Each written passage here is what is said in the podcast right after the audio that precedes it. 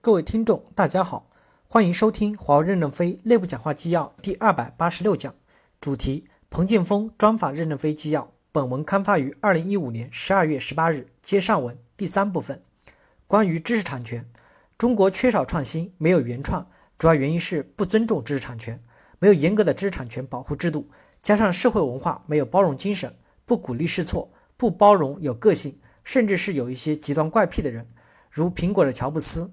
休斯飞机制造创始人休斯都是个性张扬、行事反叛的人，在中国现有文化背景下肯定难以冒出来，因为我们包容不了乔布斯，中国出不了乔布斯，这就导致谁也不愿意进行原创，都热衷于抄袭。屠呦呦这次获得诺贝尔奖，开创了中国原创研究新时代。屠呦呦获奖还饱受争议，还有人不服，认为屠呦呦的研究太简单，就是将农村的清明节挂在门上的清高感。泡在酒里面做研究，其实屠呦呦的研究不简单。他从常识之中发现了真理，从简单之中挽救了成千上万人的生命，创造了不简单的巨大社会价值。一辈子只干一件简单的事，成就了极不简单的人生价值，这是值得弘扬的精神。他是一位三无研究人员，却获得了诺贝尔奖，这值得中国学术界和教育界的反思。这说明中国学术界和教育界的评价导向和评价标准出了问题。导致大家追求低水平的学术论文数量，而忽视质量；一味的模仿学术研究，而忽视了原创。当然，要让大家愿意搞原创，必须要尊重知识产权，对知识权益要尊重和认可。不尊重知识产权，人们不愿也不敢从事原创性的创新，而热衷于抄袭和模仿。要尊重知识产权，就要付出知识产知识产权成本。华为的国际化就是借船出海，以土地换和平。我们千军万马攻下了山头，到达山顶时，发现山腰、山脚全被西方公司的基础专利包围了，怎么办？只有留下马路钱交专利费，或者依靠自身的专利储备进行专利互换。为此，华为每年要向西方公司支付数亿美元的专利费。我们坚持不投机，不存侥幸心理。过去中国不愿意加入世界知识产权保护公约，认为加入了不利于中国学习国外新进的知识与技术，这完全是一个误区。我在陪温家宝总理出访期间。用二十分钟的时间，专门向温总理进言知识产权保护对国家的创新发展的重要性及加入全球知识产权保护公约对中国的价值。总理对我二十分钟的进言是听进去，回国后不久就很快签署了加入世界知识产权保护公约。如果中国人发明的火药有知识产权保护，其所产生的知识产权的价值不可估量。屠呦呦的研究成果，如果当时就申请了国际专利，就不会有瑞士人拥有这样种药的知识产权。屠呦呦所获得的价值就不会是区区几百万的诺贝尔奖金，而是数以十亿、百亿计的知识产权价值。我们要有原创的创新精神，但并不等于完全自主创新。自主创新这个提法我不太认同。自主创新是封闭系统思维。华为强调开放合作，自己只做最有优势的东西，其他部分开放合作让别人做，不开放就是死亡。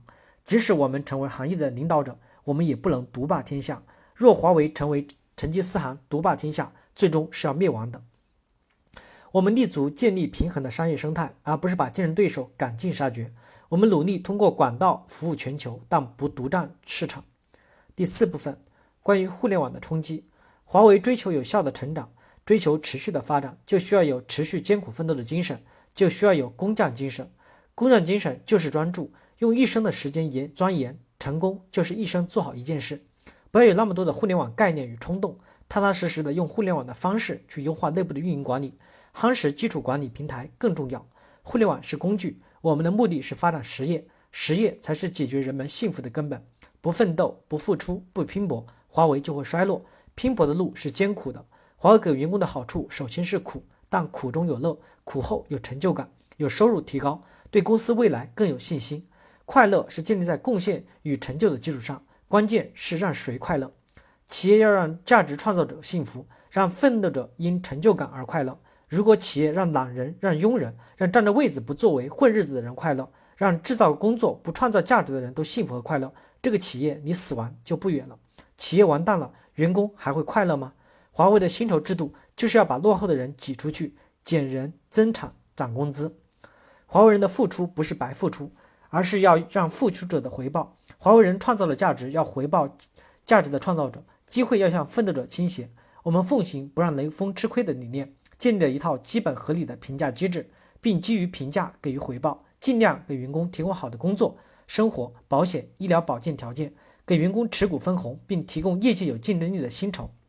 华为倡导以奋斗者为本，华为的人力资源机制和评价体系要识别奋斗者，价值分配要导向冲锋，价值分配要以奋斗者为本，导向员工的持续奋斗，激励奋斗者。我们讲艰苦奋斗，不是不关心员工身体健康和办公条件的改善，而是要在不断改善工作和生活物质条件的基础上，思想上始终保持艰苦奋斗的精神，行动上一切以客户为中心，竭尽全力持续为客户创造价值。第五部分，自我评价。我个人谈不上伟大，我是个普通人，我自己什么都不懂，也什么都不会，只能借助比我更专业和更有能力的人。我们不懂管理，就花钱请 IBM 来帮我们做流程和供应链管理，请 Hey 来做职位评价体系与任职资格体系。我个人能力不够，只能靠团队的智慧来决策，靠机制和制度来管人。所以，我们推行轮值 CEO，形成适度民主加适度集权的组织决策体制。我对具体业务不清楚，我日益远离经营，甚至远离管理，变成一个头脑越来越发达、四肢越来越萎缩的人。华为发生了很多事，我都不知道。我是看了田涛和吴春波写的《下一个倒下的会不会是华为》这本书，才知道华为曾经发生了这么多事儿。我什么都不懂，我就懂一统江湖。